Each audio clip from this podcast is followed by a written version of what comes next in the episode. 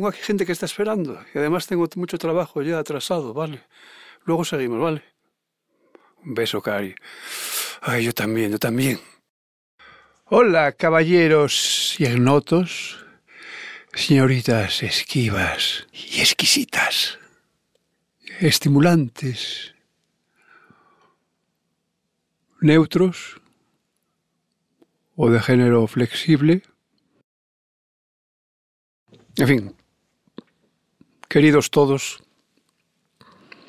vengo a hablar hoy, tras una pausa merecidamente merecida, de Javier Marías, que yo realmente se puede casi decir que detestaba, aunque bueno, sea un poco exagerado, digamos que me causaba desprecio, aunque bueno, quizás no, es un poco exagerado, y Dios lo tenga además en su gloria, sinceramente. Básicamente había leído, en fin, lo que había escuchado de él o leído, tal, no, excepto todas las almas que sí me gustó y bastante. Pero luego le veo hacer esos bandazos que... Los enamoramientos no me gustó, quizás fue culpa mía. Y ahora he cogido, ¿por qué? Porque claro, falleció y he escuchado mm, pareceres muy positivos por parte no solo de amigos, sino de escritores que yo admiro. Y además, pareceres más que positivos, admirativos por parte de ellos. Me he decidido al entrar en la biblioteca y ver mi adorada mm, editorial de Cátedra de Letras Hispánicas, con un título suyo, sabiendo que esta editorial solo me presentó siempre cosas que supe y pude paladear con delectación, pues me lancé sin pensarlo. Y me he embebido. El libro no lo he acabado, pero vamos, le falta poco, ya lo tengo más que enfilado. Esto me queda un cuarto por ahí de las 400 páginas por ahí que serán. De todas formas, claro, hay que hacer el podcast cuando estás dentro, porque la pasión es elemento fundamental que debe ser transmitido perentoriamente. Es una condición sine qua non. Yo no sé si lo conseguiré, porque, claro, con estos precedentes que digo yo que, lo, que no lo apreciaba, ¿no? Pero lo cierto es que eh, pienso que es un libro que no es un bestseller, sino bien lejano al bestseller. En fin, no lo entiendo. Es que yo no entiendo los bestsellers, por lo cual, eh, claro, es una putada porque este hombre, bueno, ganó dinero, este aún todavía tiene suerte. Pero claro, demuestra que mm, ganó dinero porque vendió, supo llevar otros libros hacia lo comercial, ayudándose también de ciertas maneras de publicitarse. Yo creo que en parte le ayudó estar ya en una posición con amigos privilegiados como Juan Ben, Eduardo Mendoza, pero seguramente se lo montó de manera que llegó a vender millones y millones de libros, más fuera que dentro de España, en Alemania particularmente. Em, no es un bestseller ni necesita serlo. ¿Para qué ser un bestseller? ¿Por el dinero? Seguramente los bestsellers son hojas volanderas y esta es hoja perenne. Quedará en el tiempo. Bueno, de hecho ya el hecho de que haya pasado a cátedra quiere decir algo. Y yo también lo veo como un tesoro en sí mismo. Lo veo como un libro perdido en un atril en el espacio y en el tiempo, en medio de un monasterio rodeado de nieve, sí, como el del nombre de la rosa. Sí, que recibe la luz filtrada por las nubes, por el vidrio polvoriento, enmarcado además por la nieve, y recibe esa luz que por otro lado se refleja en el dorado de sus repujados, en sus ángulos, un dorado que contrasta con el rojo de la tela de la pasta, gordísima. Negra espalda del tiempo, es como un libro miniado por mis manos imaginarias.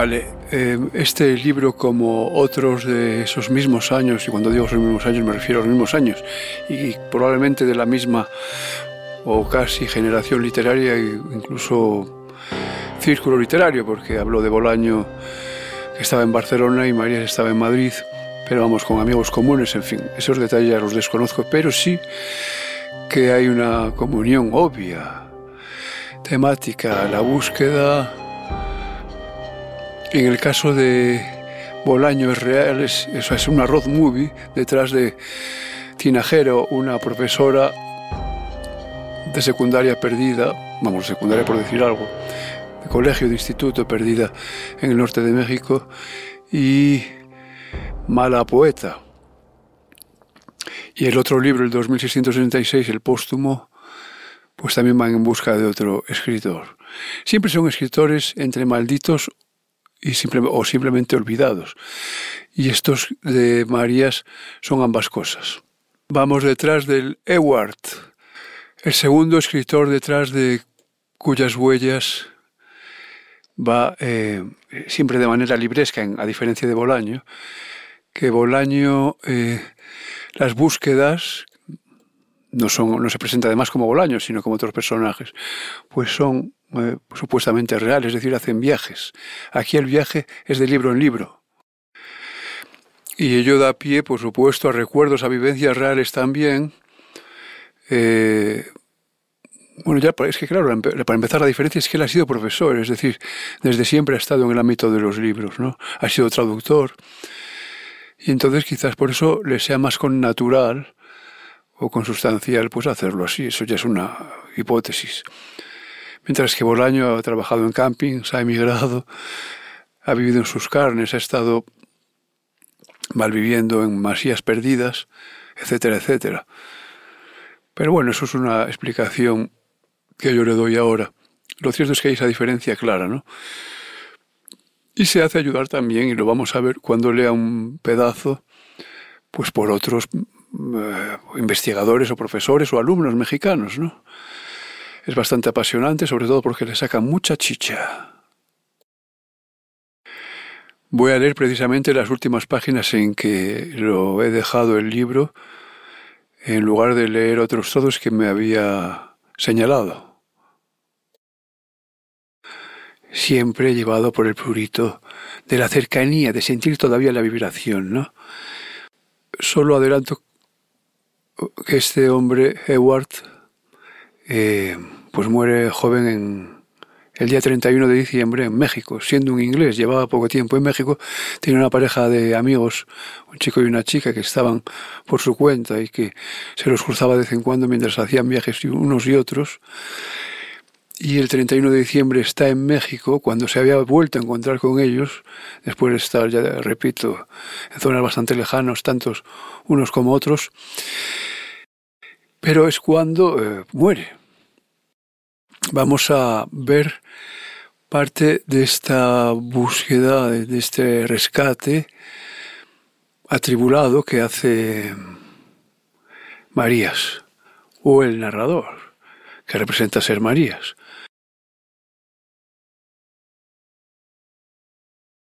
Pasaron muchas horas desde la muerte de Edward sin que a nadie se le ocurriera pensar que no estaba vivo, y todavía más horas hasta que sus familiares y amigos se enteraron de que hacía ya rato que había dicho su adiós al mundo, más allá del océano, quizás sin enterarse ni decírselo él mismo, ni siquiera con el pensamiento. No sé por qué se dan como fecha y año de su fallecimiento el 31 de diciembre y 1922, respectivamente, cuando no hubo testigos. Ni el que lo mató fue testigo, o no tuvo certeza de haber matado. Y bien pudo morir en la primera hora del 1 de enero, quién sabe, y por tanto en el 23, o en el primer minuto, Da miedo pensar en esas horas ya tan lejanas y tan olvidadas, pero tan sobrantes y lentas, mientras transcurren, en las que nuestros allegados nos creen vivos cuando ya hemos muerto y duermen apaciblemente, quizás con sus primitivos sueños, o ven la televisión, o ríen, o maldicen, o follan, en vez de suspenderlo todo y correr a nuestro tardío encuentro para hacer llamadas y preparar diligencias y no dar crédito y afligirse y desesperarse alguno. No da miedo por el muerto ni por su supuesta soledad o abandono, sino por los vivos, que deberán reconstruir más tarde esas horas ya inservibles o anuladas tal como se sucedieron, aún más sobrantes y lentas en el recuerdo en las que ignoraban que había cambiado su mundo y que por ello fueron atravesadas de forma anodina e indiferente, o puede que con alegría ahora impropia, o acaso hablando mal del muerto.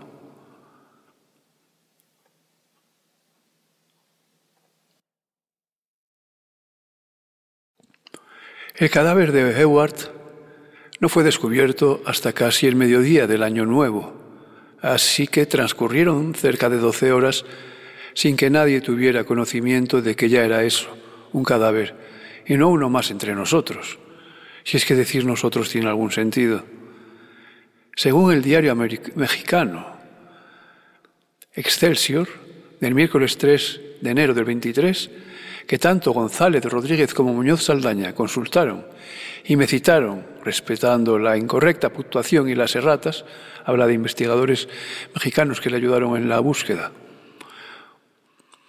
Quien primero tuvo conocimiento del suceso fue la señorita Angelina Trejo de Strebelt, quien presta sus servicios en calidad de camarera en el Hotel Isabel. La señora de Strebelt, como de costumbre, se dirigió ayer en la mañana, ya cerca del mediodía, a las habitaciones superiores, con fin de hacer el aseo de las mismas. Al llegar al cuarto número 33, miró por la cerradura y le extrañó ver que la luz artificial estaba encendida. Llamó a la puerta varias veces y no obtuvo contestación alguna. Temerosa de que algo hubiera ocurrido al pasajero, penetró a la habitación, encontrando las ropas de la cama en perfecto orden.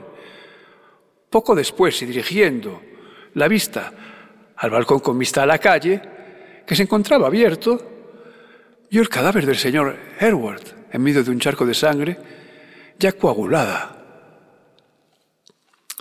Aquí cabría preguntarse por qué la camarera o doncella miró por el ojo de la cerradura como medida previa a ninguna otra. Y la noticia correspondiente a la sección inglesa del mismo periódico no despeja la incógnita, pese a llamar Edward a Edward y ya no Herward, y especificar que en fin, lo que ya hemos oído, pero en inglés. Que la llave de la habitación estuviese echada no parece sorprendente en ningún caso, ni motivo suficiente para espiar por el ojo de la cerradura primero y solo después llamar varias veces a la puerta, en vez de haber hecho esto último antes de nada. Tal vez fue el derroche de electricidad lo que alarmó a doña Angelina Trejo de Strebelt, su deseo de apagar la luz superflua y hacer cesar del todo la noche lo que la decidió a utilizar su llave.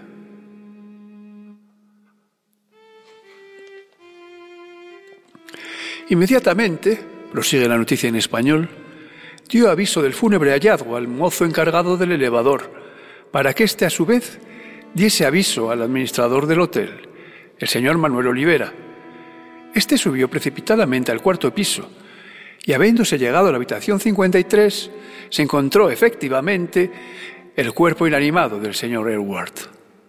Ahora le llama Edward. Habría sido milagroso que no hubiera sucedido así.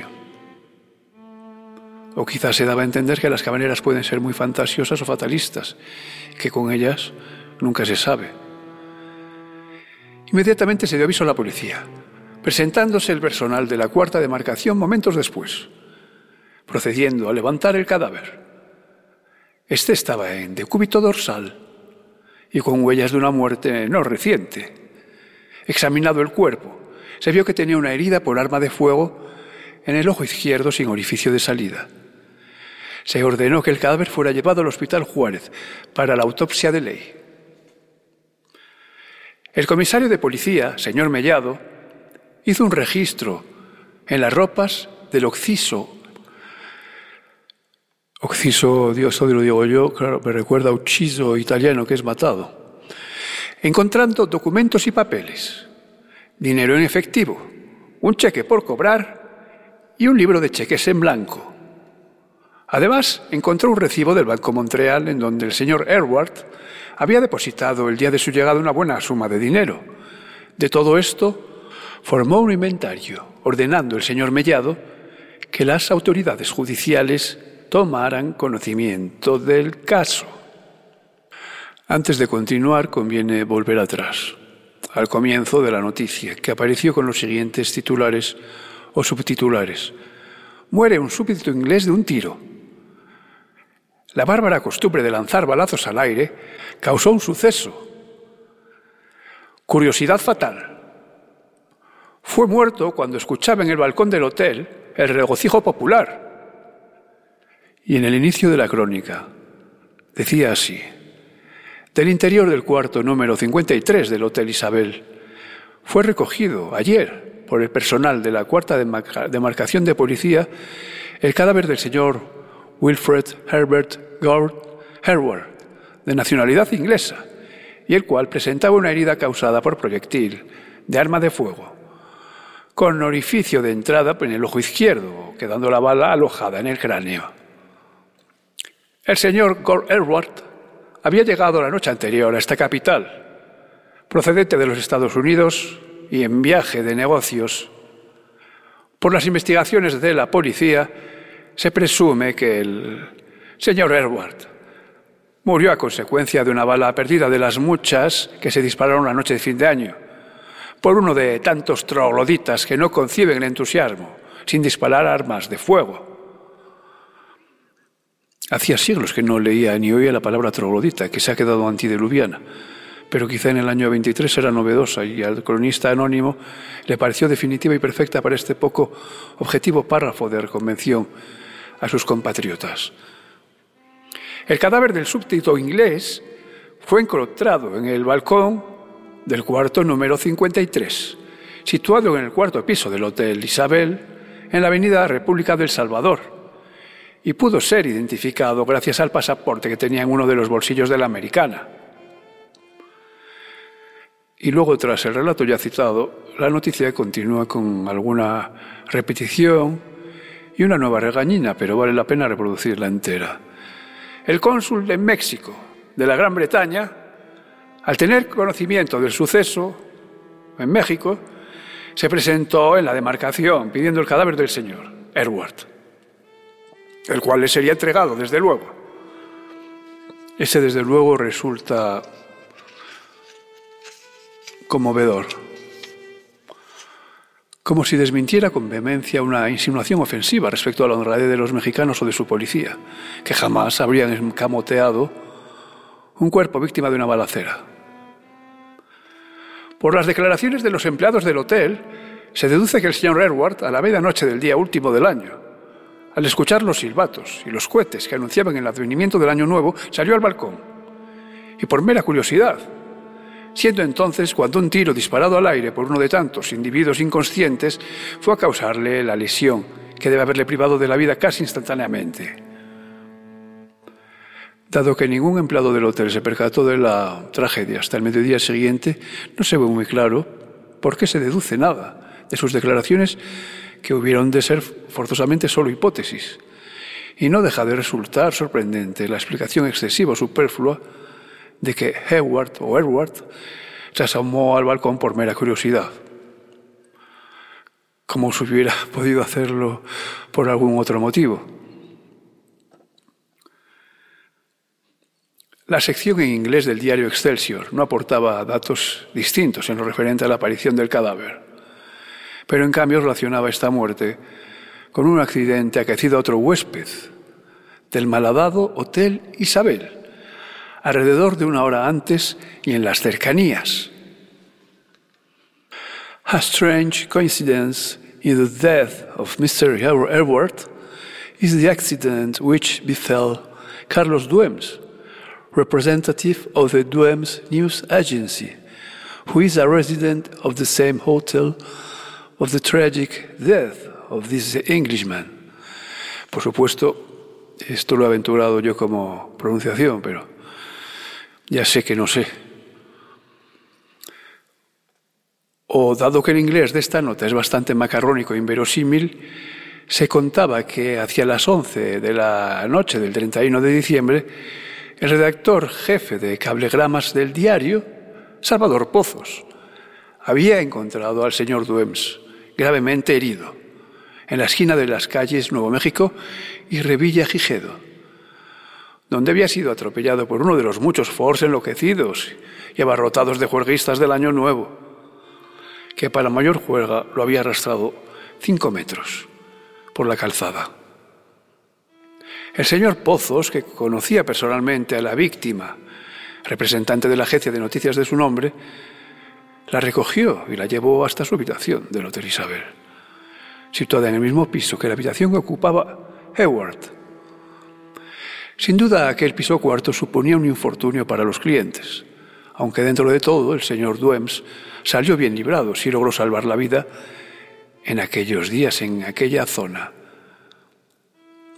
el 3 de enero, en que los periódicos recogían y se recuperaban de estas noticias de la mala fama, otro ciudadano inglés llamado George W.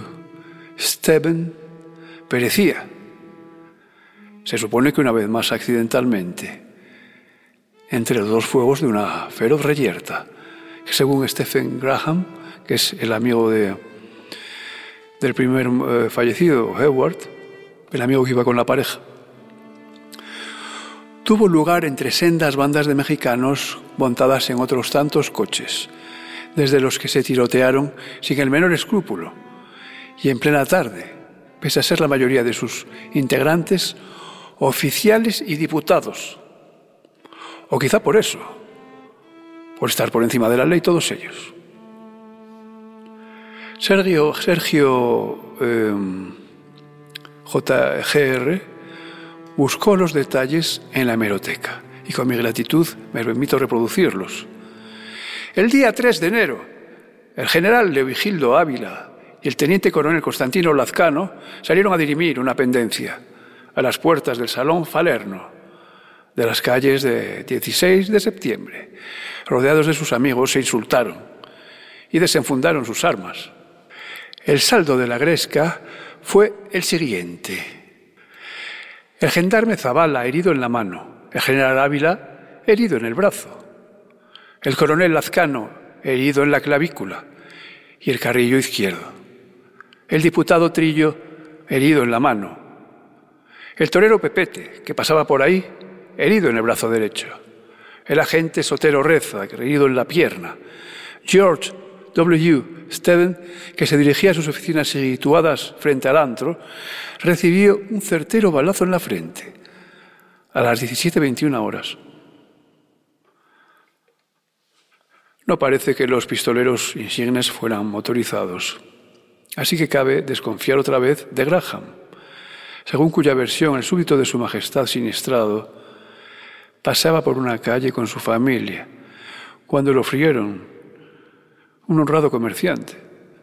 No deja de ser llamativo, injusticia novelesca, que el único que perdiera la vida en el eminente fregado fuese el más ajeno a él de todos, y con un agujero en la frente. Es decir, sin riesgo de que la salvara. Mientras los demás salían del paso con heridas en los miembros, incluido el pobre diestro Pepete, que quizás no pudo pisar los ruedos en algún tiempo, incluidos los dignatarios, el desafiante Constantino y el injurioso Leovigildo, aunque a aquel le quedara cicatriz en la mejilla. ¿Qué pasa? Ya estoy aquí otra vez. ¿Qué? ¿Retomamos lo de antes? Vale, pues venga. Ay, cariño, no puedo ni pasar una hora sin ti, de verdad. Es que soy adicto a tu piel.